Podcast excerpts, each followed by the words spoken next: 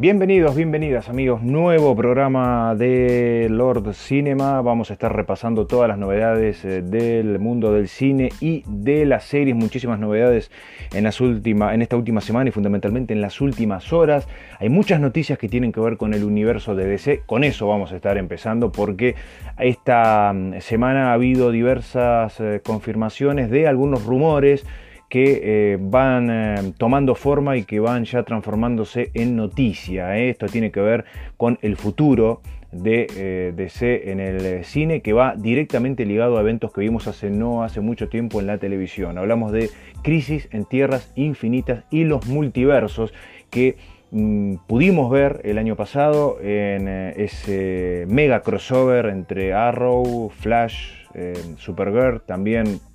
la serie de Legends of Tomorrow y eh, Batwoman eh, y Flash también cruzándose esa, esa cantidad de series, todas entre sí, y mostrando distintas versiones de los superhéroes que nosotros hemos conocido. Esas distintas versiones trajeron de vuelta a muchísimos actores que habían interpretado a distintos personajes, como por ejemplo Superman, también eh, Flash, actores que hace algunos años habían formado parte de series y de distintas películas, volvieron a calzarse ¿eh? las mallas de nuestros superhéroes favoritos, dándole un toque de nostalgia maravilloso y una eh, mezcla muy bien llevada por la gente de DC. Como habíamos dicho en programas anteriores, DC ha evolucionado muchísimo a nivel series, a nivel televisivo, algo que no ha podido hacer a nivel cinematográfico. En el cine le costó mucho ¿eh? entender por dónde tenía que seguir con el camino para poder competirle a Marvel, que como siempre hemos dicho, ha tenido las cosas muy claras desde el primer eh, momento, presentando los personajes por separado y después juntándolos eh, en las distintas películas de los Avengers hasta cerrar toda la historia de la guerra del infinito y preparándose ahora para lo que será una nueva fase con personajes menos conocidos. No nos vamos a meter de lleno, aunque sí tendremos algunas novedades del mundo marveliano, pero lo más importante está en DC. Recordemos que en aquel mega crossover em, basado en el eh, cómic de Crisis en Tierras Infinitas habíamos visto nuevamente a Tom Welling, aquel eh, Superman de Smallville, eh, donde durante 10 temporadas inauguró un poco la saga de series de superhéroes eh, de DC, mostrándonos toda la adolescencia de Clark Kent y cómo iba descubriendo sus poderes y cómo iba encontrándose con los distintos eh, villanos que en el futuro iban a ser villanos a los que Superman iba a tener eh, que, enfrentar. ese regreso de Tom Welling a modo de cameo junto con Erika Durance haciendo de, de Luisa Lane y también de John Wesley Shipp volviéndose a calzar el traje de, de Flash que había interpretado allá por eh, los años 90 y 91 para cruzarse en distintas tierras alternativas donde veíamos distintos Supermanes, distintos Flash, distintos Arrows en muchas tierras eh, y el gran guiño que la serie y que DC y Warner decidieron hacerle a los fanáticos es convocar nuevamente a muchos de los actores que antiguamente habían interpretado de una forma u otra a estos personajes y cruzarlos eh, absolutamente a todos, así como también muchos de los actores que prestaron las voces en las distintas series animadas de Batman y de Superman tuvieron y estuvieron presentes eh, e interpretando a distintos personajes. Ese, ese gran eh, lanzamiento que fue muy bien recibido por la crítica y muy bien recibido también por el público porque fue, fue una, un mega movimiento que estuvo muy bien escrito, que tuvo una coherencia siendo lo de los viajes temporales y en mundos alternativos, algo muy complejo de poder explicar. Sin embargo, las distintas series en ese mega crossover coincidieron y nos dieron realmente una historia maravillosa. ¿Tomaron nota los amigos de Warner? Sí, tomaron nota los amigos de Warner y de DC para llevar esto mismo al cine. ¿eh? La película de Flash de Ezra Miller, que tuvo también su cameo en este mega eh, crossover, está en desarrollo y ha tenido muchísimas novedades en esta última semana. ¿Por qué? Porque muchos de los rumores que habíamos tenido en aquel entonces, cuando se hablaba de Crisis en Tierras Infinitas, era que algunos de los actores que habían interpretado a muchos de los personajes icónicos de muchas películas de superhéroes iban a volver. Por ejemplo, Michael Keaton, ¿eh? aquel eh, Batman que marcó una época ya por el año 89 eh, y que siguió interpretándolo en, Batman Regresa y que después de muchos años empezó a sonar nuevamente su nombre para en una de las tierras alternativas volver a ser el Batman de Tim Burton. Esto finalmente no ocurrió en Crisis en Tierras Infinitas, pero ahora la gran posibilidad es que lo podamos ver en Flashpoint, la próxima película de, eh, de Flash que está y va a ser dirigida ni más ni menos que por el director argentino Andy Muschietti, que lo vimos dirigir magistralmente la primera y segunda parte de It, la adaptación cinematográfica del gran libro de terror del maestro Stephen King.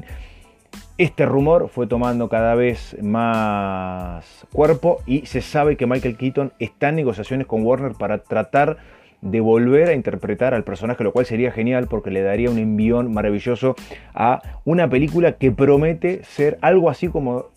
lo que vimos en Crisis en Tierras Infinitas, pero llevado al cine y eh, centrado básicamente en personajes que tienen que ver con Batman. No es el único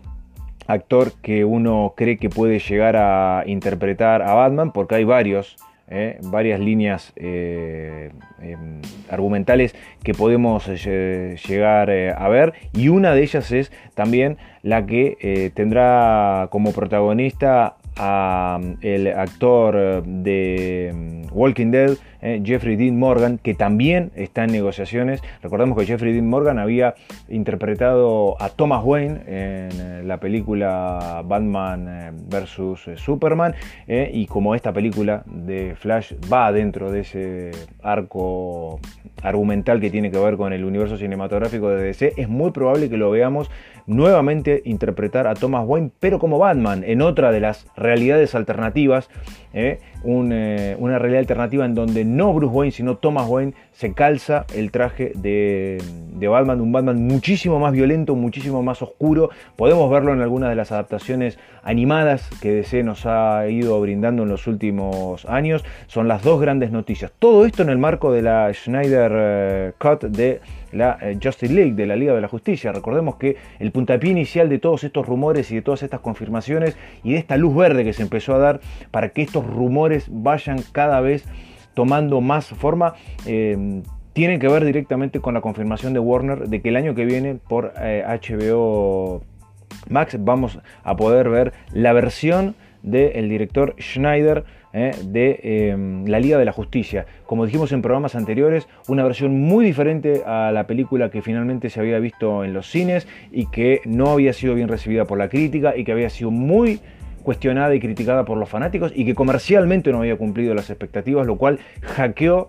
eh, muchísimo la posibilidad de que el universo cinematográfico de DC siga eh, evolucionando para poder competir con Marvel. En el medio pasaron cosas, porque el estreno de Wonder Woman le dio una bocanada de aire fresco, como les contábamos hace algunas, algunos programas atrás, porque también Shazam fue muy bien recibida y porque Aquaman también fue bien eh, vista por la mayoría de los fanáticos. Esas tres películas que mostraron historias independientes de tres personajes le dieron un poco de frescura a la saga, eh, a las distintas películas de DC en el universo cinematográfico, en, el, en, lo que tiene que ver con los estrenos en el cine. Falta poder intercalar todo eso y que Liga de la Justicia de alguna forma pueda llegar a eh, encontrar un poco más adelante alguna secuela eh, acorde con lo que los fanáticos están esperando. El futuro empezó en la televisión con el crossover y con los distintos crossovers que tuvieron primero Arrow con Flash, luego sumando a Supergirl, después agregando también a Legends of Tomorrow y también em, a Batwoman. Eh, la prueba se hizo en la televisión, fue muy bien recibida, fue aceptada y elogiada por la mayoría de la crítica y ahora es el turno del cine.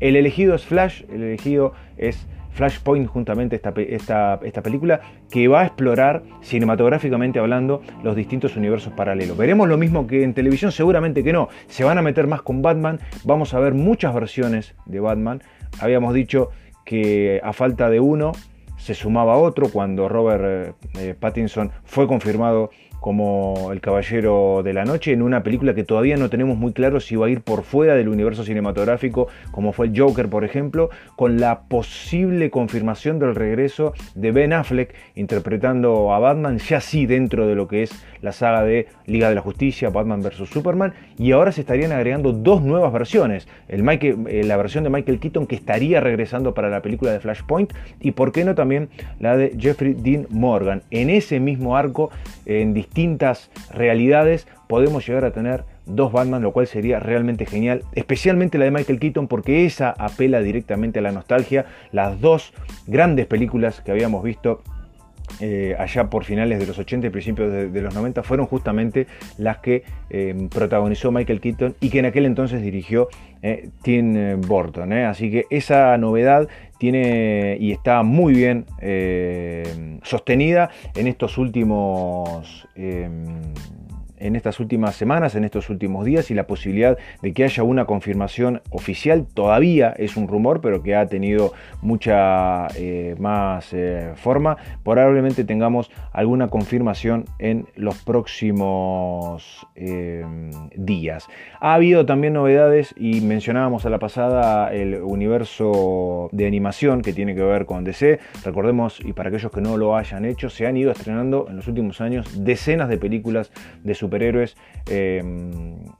em, eh, animadas con la estructura de aquella serie animada legendaria de Batman que se había visto en los 90, que después tuvo también una serie de Superman, con muy buenas historias, muy bien realizada, con eh, un diseño de personajes realmente maravilloso y que siguió avanzando con algunas modificaciones, con distintos tipos de, animación, pero se han ido contando muchísimas historias en los últimos eh, tiempos eh, en forma animada y que han gozado muy bien, de muy buena salud entre los fanáticos, que mm,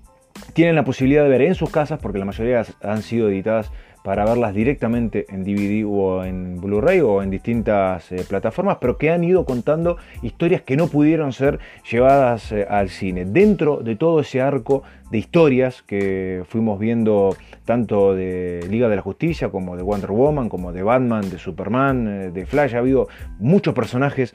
Marciano Detective también, bueno, hay muchos personajes que han participado y de los cuales hemos visto eh, historias, algunas muy bizarras, pero otras interesantísimas, la gran mayoría sacadas eh, del cómic y otras con algunas libertades eh, creativas. Llega, y esta semana pudimos ver el tráiler de Superman Man of Tomorrow, una película que empieza a explorar nuevamente el pasado eh, de Superman cuando empieza a descubrir sus poderes y cuando se va enfrentando también a distintos villanos. Algo similar a lo que pasaba en, Smallville, pero ya lo vemos con el traje puesto eh, a, Clark Kent. Esto es algo así como un recomienzo, porque recordemos que la última película animada que pudimos eh, ver de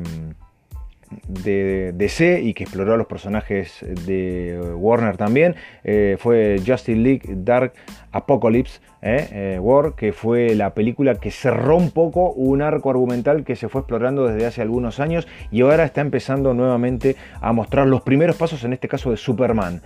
donde va a tener algún encuentro con, con Lex Luthor y con distintos villanos. por ahí también mencionaba Marciano Detective, está presente, pero todo desde el punto de vista de los comienzos de Superman. Esta película ya está disponible para que ustedes la puedan eh, apreciar y es un grano más de arena para enriquecer todavía más las muy buenas películas que DC tiene. Es muy particular lo, lo que DC y Warner han hecho porque han triunfado a nivel televisivo con las series animadas con las películas animadas que también se ven permanentemente en el Warner Channel, básicamente días después o una semana después del estreno de sus películas ya están disponibles para poder verlas, ¿eh? pero no ha podido todavía hacer pie definitivamente en el universo cinematográfico. Da la sensación que encontró el camino, es lo que parece. Veremos si con Flashpoint y con lo que viene y fundamentalmente con la versión eh, de Schneider de Liga de la Justicia que se va a ver el año que viene en HBO Max, eh, terminan de enderezar un poco el barco y ahí sí poder y empezar a competirle cabeza a cabeza a Marvel que ya le lleva en este sentido varios cuerpos de ventaja. ¿eh? Hay también novedades, eh, les contaba, sobre el eh, universo de Marvel, menos que por el lado de DC. Marvel está en una etapa de mm, no reestructuración, pero sí está dando el paso siguiente hacia lo que será la nueva fase ¿eh? Em, como contábamos también en programas anteriores, eh, se va a empezar a desarrollar tanto a nivel televisivo con el canal Disney Plus y sus distintas series que están ahora demoradas por em, el coronavirus en el mundo. La planificación de esas series se han ido corriendo, las fechas de filmación se han postergado y em, deberemos esperar un poco para poder ver las primeras imágenes o el primer producto determinado que tienen que ver con Marvel. Ni que hablar de las películas, ¿no? que están empezando a desarrollar el, eh, su, futuro y que va a estar centrada en personajes no tan conocidos. Sin embargo, se confirmó también, y esto tiene que ver con eh, lo que fue la última película de la última fase, la que cerró la última fase del eh, universo cinematográfico de Marvel, que fue Spider-Man lejos de casa, donde nos mostró al final de la película un cameo de J.K. Simmons, que volvió, y volvemos otra vez a, plantear la, idea, en esto coinciden Marvel y DC, de traer a viejos actores que habían interpretado a distintos personajes en películas anteriores, en este caso de Marvel, para apelar a la nostalgia de personajes que habían sido muy queridos, pero que no habían sido tenidos en cuenta en estas distintas etapas del universo de Marvel. Por ejemplo, las películas de Spider-Man de Sam Raimi habían ido por fuera de lo que es el universo cinematográfico de Marvel. Cuando empezó la maquinaria marveliana, ¿eh? Spider-Man no formaba parte porque no tenían los derechos del personaje, pertenecían a Sony, por eso Sony las desarrolló en forma independiente. Cuando llegaron a un acuerdo que fue difícil, que fue eh, polémico y, que mm, pareció romperse en algún momento, pudieron eh, incorporar a Spidey nuevamente en el universo cinematográfico de Marvel para que forme parte de los Avengers. Hizo su debut en em, Civil War y Tom Holland es hoy el nuevo eh, eh, Spider-Man eh, que podemos ver en las distintas películas. Que tuvo dos películas en forma independiente, coproducidas entre Sony y Marvel y Disney Studios. Y tuvo la gran particularidad, la última de ellas, que la participación de eh, J.K. Simmons eh, en una escena final eh, donde bueno lo volvíamos este, nuevamente a ver caracterizado muchos años después a Jonah Jameson el director de, del diario El, Clarín este, y que está de regreso al menos lo estuvo en forma de cameo y en una especie de noticiero digital ayornándose un poco a estos tiempos la confirmación era que J.K. Simmons iba a volver a interpretar al personaje en distintos productos. No se había confirmado muy bien en cuál de las películas podía llegar a aparecer. El propio J.K. Simmons había este, dado el guiño y había dado a entender que iba a tener una pequeña participación, nada significativo, pero suficiente como para poner contento a la mayoría de los, fanáticos. Bueno, esta semana el mismísimo J.K. Simmons confirmó que eh, terminó sus escenas, es decir, todas las escenas en las que él participa están filmadas ya están disponibles para poder insertarlas en los distintos productos. Y digo en los distintos productos porque no sabemos ¿eh? Eh, en qué o en cuál de las películas va a aparecer J.K. Simmons. ¿eh? Recordemos que había estado en Spider-Man Far From Home en una escena post-crédito, ni siquiera dentro de lo que era la película terminada, sí en las famosas escenas post-créditos, pero los planes es que aparezca en alguna película más o a modo de cameo en más de una película. Lo importante es que el mismísimo Simmons confirmó que este, está ya su participación filmada, está eh, terminada y los próximos productos eh, eh, que está preparando Marvel junto a Disney para su plataforma digital Disney Plus y poder ver las series ahí. Es la serie de Black Widow la, película perdón de, de, Black Widow que se va a estrenar en los cines y Eternals. Esto está programado para el 2021 y sabemos que Falcon ante Winter Soldier y WandaVision serán sí eh, las, eh, series que se podrán ver en, Disney Plus. No sabemos si J. Simmons va a aparecer en alguna de todas esas series a modo de cameo. No necesariamente tiene que estar en alguna película de Spider-Man, aunque sabemos que, y sería genial que esto ocurra, que tenga eh, algún encontronazo con, con Peter Parker. hasta ahora lo hemos visto solamente en una gran pantalla anunciando y castigándolo como siempre a, Spider-Man, pero desde una plataforma de noticias digital. No es lo último que veremos de J.K. Simmons, falta determinar en cuál de las series eh, o películas que Marvel y Disney están preparando para poder estrenar eh, de aquí al 2021. Les decía recién, eh, Eternals, Black Widow en el cine, eh, WandaVision y eh, Falcon ante Winter Soldier son las dos que se verán en la plataforma Disney Plus. Lo van a decir, obviamente que no. Vamos a tener que esperar a que se estrenen los distintos productos y ahí poder descubrir en cuál de ellas JK Simmons va a participar, sabiendo que ya su material está mm, terminado. Nosotros seguimos hablando eh, lo que tiene que ver con las plataformas digitales, las plataformas de series, porque hubo muy buenas noticias en esta última semana, alguna confirmación que eh,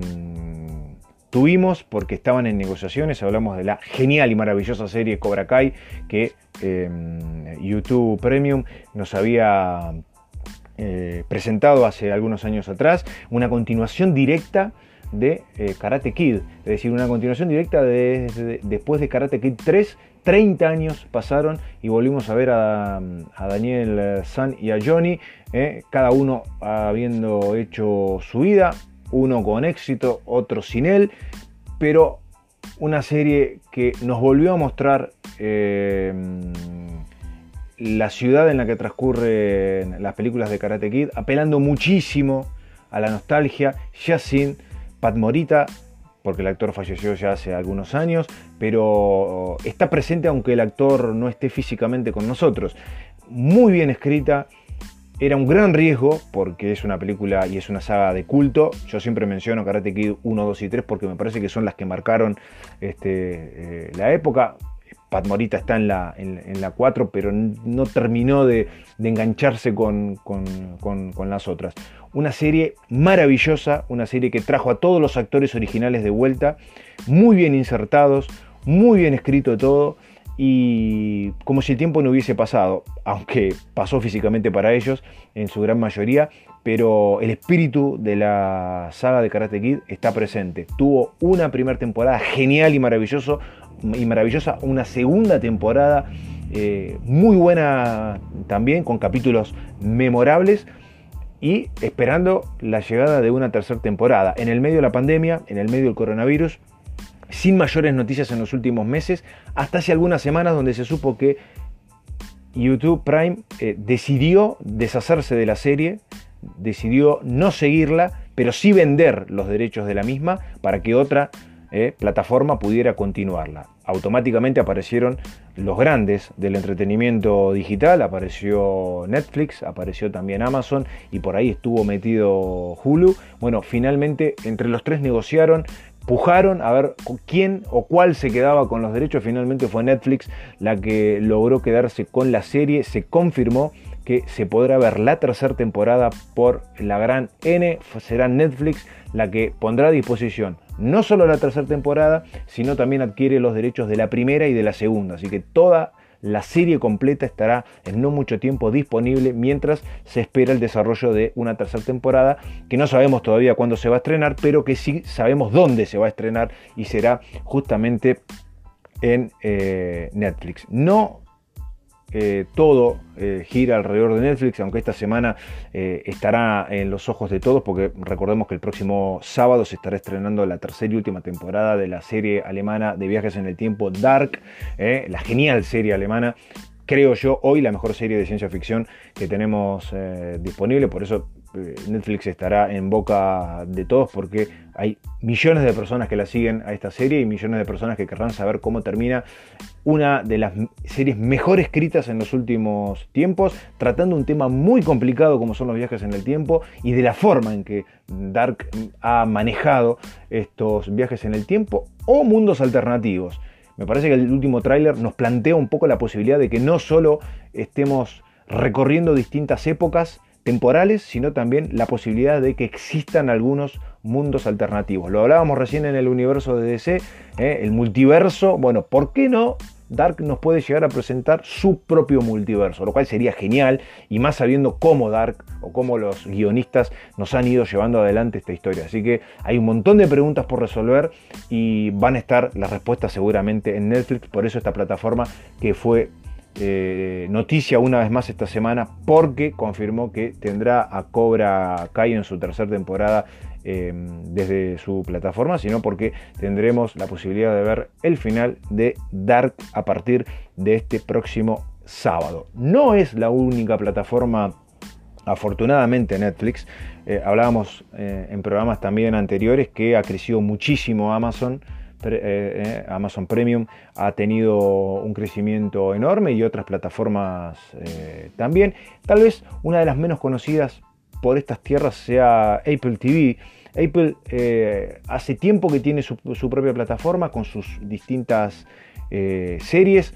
es mucho, es mucha la, la demanda que hay de público por tratar de consumir todo lo que se va estrenando y hay muchas plataformas que ofrecen eh, inscripciones y suscripciones para poder disfrutar de las distintas series. Apple apareció silbando bajito, como quien dice, sin llamar mucho la atención, pero esta semana nos presentó lo que promete ser una de las grandes series de ciencia ficción. ¿eh? una de las grandes historias de uno de los maestros de la ciencia ficción, como fue Isaac Asimov, ¿eh? nos presenta Foundation, una de las sagas de ciencia ficción escritas por Asimov más legendarias de todos los tiempos. ¿eh? Eh, pudimos ver un tráiler que está disponible en las redes sociales, pueden verlo en Twitter en arroba Flavio ¿eh? lo subimos esta semana justamente, un tráiler que nos muestra un imperio galáctico ¿eh? Eh, que tiene distintos este, eh, desafíos y que un grupo de exiliados tiene que enfrentarse a este imperio para tratar de salvarlo, pero con un costo muy alto. Las imágenes son geniales. habíamos hablado que la forma de hacer este tipo de series para televisión han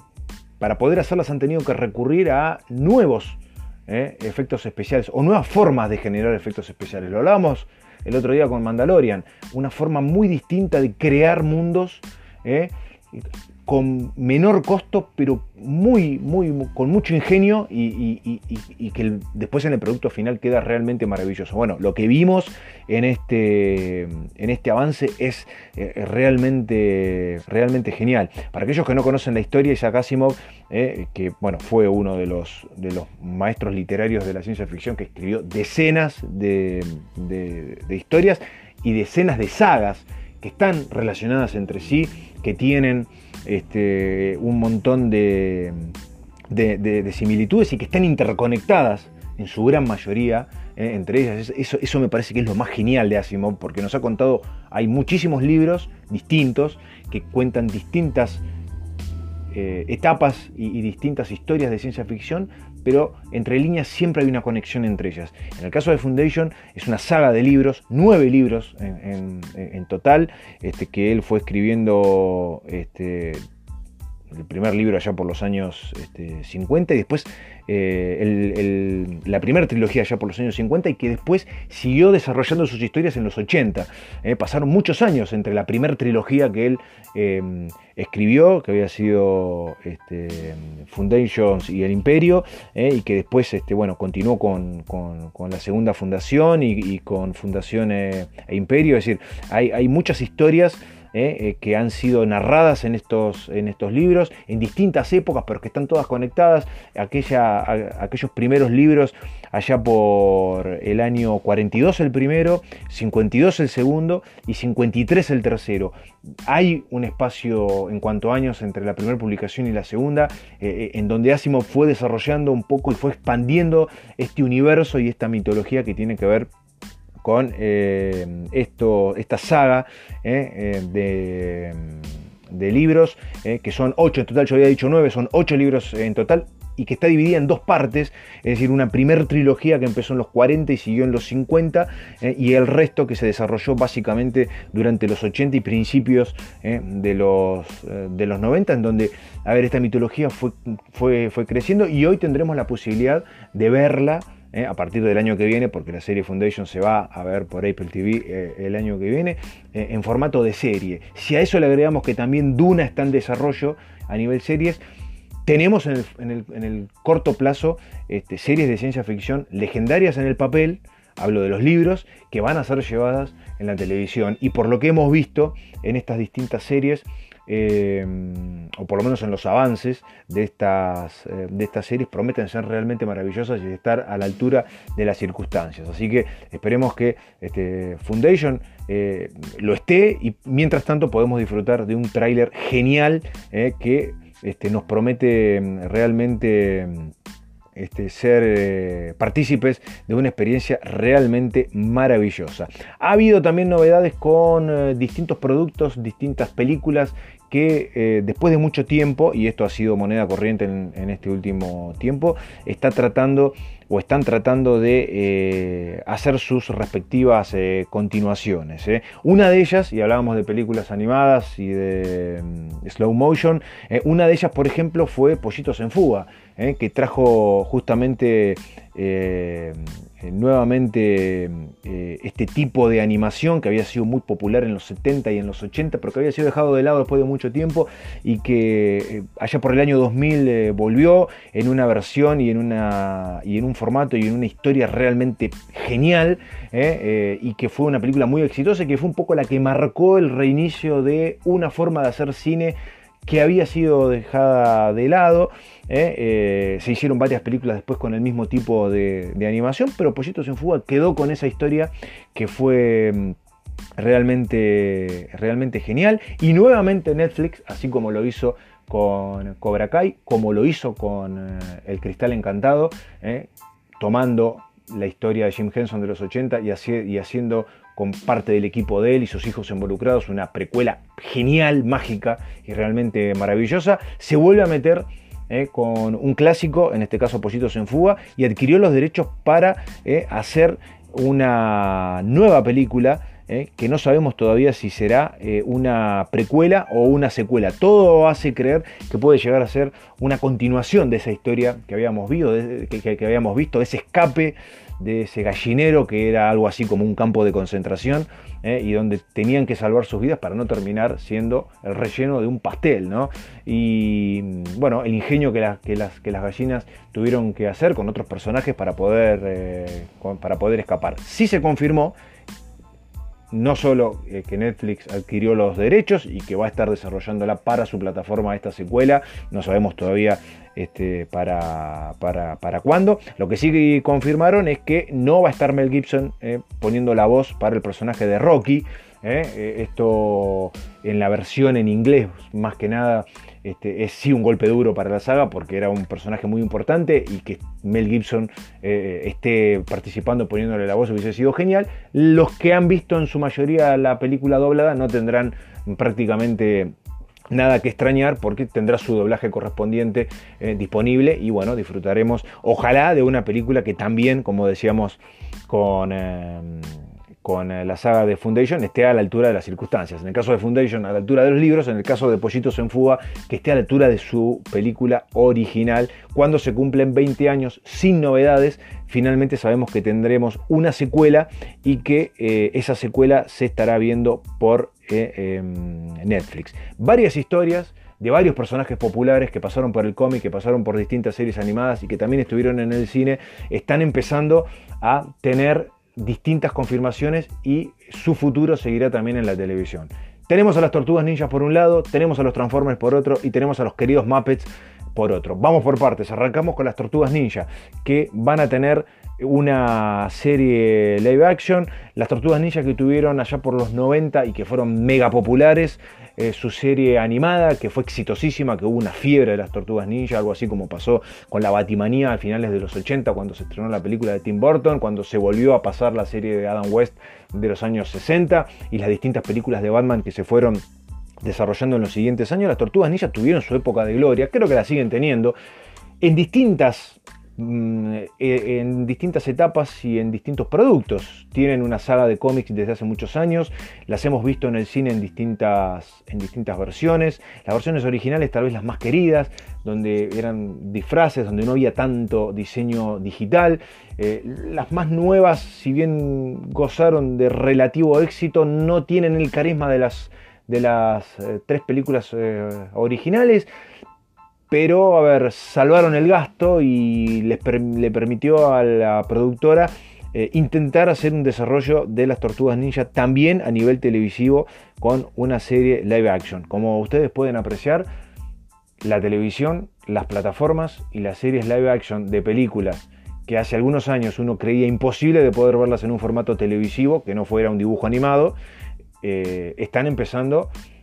eh, abrir sus puertas y están empezando a avanzar cada vez más para eh, tener un producto eh, terminado. Es el caso de las Tortugas Ninjas, está Linkelodeon que tiene los derechos de los personajes involucrados como estuvo en las películas anteriores, está también la Paramount, está el canal CBS, ver, todos en conjunto están empezando a desarrollar los primeros bocetos de lo que puede llegar a ser una historia live action que obviamente al ser una serie, permite desarrollar muchas más historias que una película donde uno tiene que amontonar distintas historias y donde mucho material y mucho personaje queda afuera. Si hay una saga de dibujos animados que tiene muchísimos personajes, es las Tortugas Ninja, que fueron muy bien desarrollados en los cómics y que en la serie original de los años 90, eh, la serie animada, después tuvo distintas series y películas animadas, algunas muy buenas, eh, pero con otro tipo de, animación, tuvo eh, arcos argumentales realmente muy buenos, con una cantidad de personajes que han eh, desfilado por los distintos capítulos muy interesante y que al poder tener ahora una, una serie eh, nuevamente se pueden llegar a desarrollar con mayor tranquilidad. Habrá que ver los costos, habrá que ver eh, qué, tipo de qué tipo de efectos especiales se utilizan para tratar de llevarlas a, a la televisión, porque, insisto, hay personajes muy complejos, hay personajes muy difíciles de realizar. La mayoría de las historias de las tortugas ninjas que uno puede ver en las películas o los distintos personajes requieren, requieren efectos especiales ¿eh? o, animatronics, lo cual eh, hace que eh, la producción y el presupuesto para una serie como esta sea realmente bastante complejo. Lo importante que hemos sabido en las últimas horas es que dieron el ok para que esta serie se empiece a em, desarrollar. La otra serie animada que vamos a tener dentro de poco tiempo está nuevamente involucrada con Netflix, que parece acaparar absolutamente todo, mm, por lo menos los distintos productos, es de Transformers, que va a tener una nueva saga em, animada eh, que se llamará mm, War of Cybertron, que va a estar ambientado obviamente en la guerra antes de llegar a la Tierra de los Decepticons con los Autobots, eh, y que va a mostrar parte de esa guerra legendaria que mm, pudimos ver en parte en la serie de los 80, que fue genial y para quien les está hablando eh, es todavía la mejor saga, la primera y segunda generación realmente maravillosa. Después estuvo Guerra de Bestias, hubo cantidad de series que fueron contando distintas historias. También un montón de cómics que se, en los, cuales tuvieron crossovers con otros personajes también de aquellas épocas, como por ejemplo G.I. Show, pero eso es otra historia. Eh, la realidad es que la historia de esta guerra en Cybertron entre los Decepticons y los Autobots, con los diseños originales de los, de los personajes, cuando hablo de los diseños originales, hablo de los diseños de, por ejemplo, el, que, el Megatron que vamos a ver es el Megatron de la serie animada de los 80, que es un poco lo que los fanáticos querían. Si uno tiene que ponerse en contexto con los Transformers, lo que tiene que entender es que las películas que se han ido estrenando en los últimos años han eh, sido muy bien recibidas comercialmente, si las películas han sido exitosas comercialmente, la gente ha ido a verlas, ha aceptado el producto que las productoras le vendieron, pero exceptuando Bumblebee, la última película de Transformers, que es algo así como un reboot de la saga y, que intenta mm, reencaminar un poco los orígenes de los Transformers y volver un poco más a aquellos diseños de los 80, le faltaba el carisma de los personajes que habíamos visto en aquella saga de dibujos animados de los, eh, de los años 80 fundamentalmente. Tanto la saga que transcurre en la Tierra como la saga que transcurre después en Cybertron, ya con eh, y con, con, los nuevos Autobots eh, luchando en, en, Cybertron. Esa, esos diseños son los que vimos en parte en Bumblebee, una película que nos hizo acordar mucho a aquella de los 80, ¿eh? aquella serie de los 80, y que para hacer el desarrollo de esta saga, eh, de esta serie que vamos a poder ver por Netflix con un tipo de animación este, mucho más moderna, obviamente, eh, em, estará con el diseño de aquellos personajes, así que se estará estrenando en Netflix dentro de muy poco tiempo una nueva em, serie de los Transformers y veremos hasta dónde puede ampliar una mitología y un universo que es realmente enorme. La última o el último avance que hemos tenido hace poco menos de una hora que ha estado saliendo es, como habían prometido en la última convención de Disney eh, el año pasado, es que dentro de todos los productos que iba a estar ofreciendo Disney Plus, no solo Star Wars, Marvel, eh, etcétera, eh, y lo clásico de Disney, íbamos a volver a ver el famoso y tan amado show de los Muppets. El show de los Muppets iba a tener una, un nuevo un nuevo capítulo en su vasta y larga historia, que nació allá por los 80, que fue un, programa em,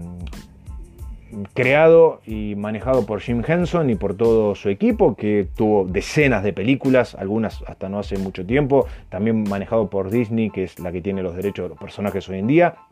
y que eh, parte de aquel equipo de Jim Henson este, está siempre en el desarrollo de, los Muppets, que tuvo una, historia que, la antigua historia que transcurría en aquel eh, viejo eh, teatro donde ellos presentaban su show y donde uno podía ver tras bambalinas todas las aventuras de Piggy, René y todos los, distintos personajes. Después tuvo una versión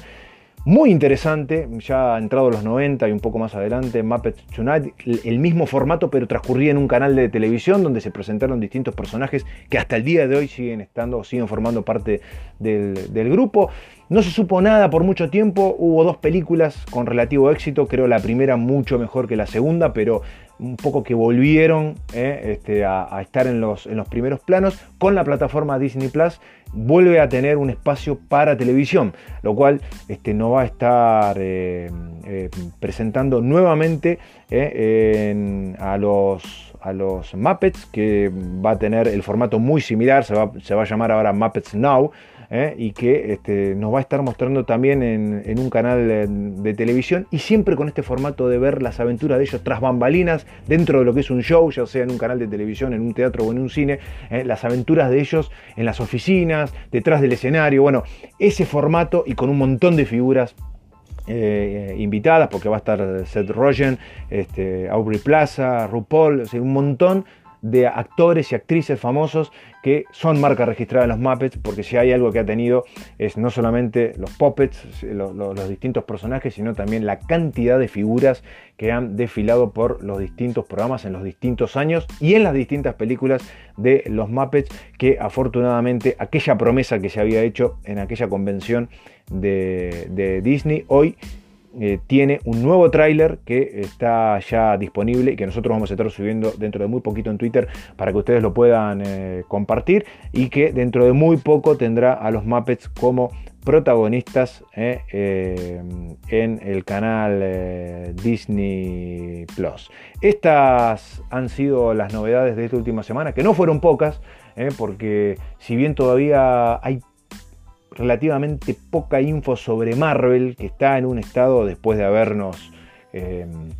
sacudido durante 10 años eh, con genialidades,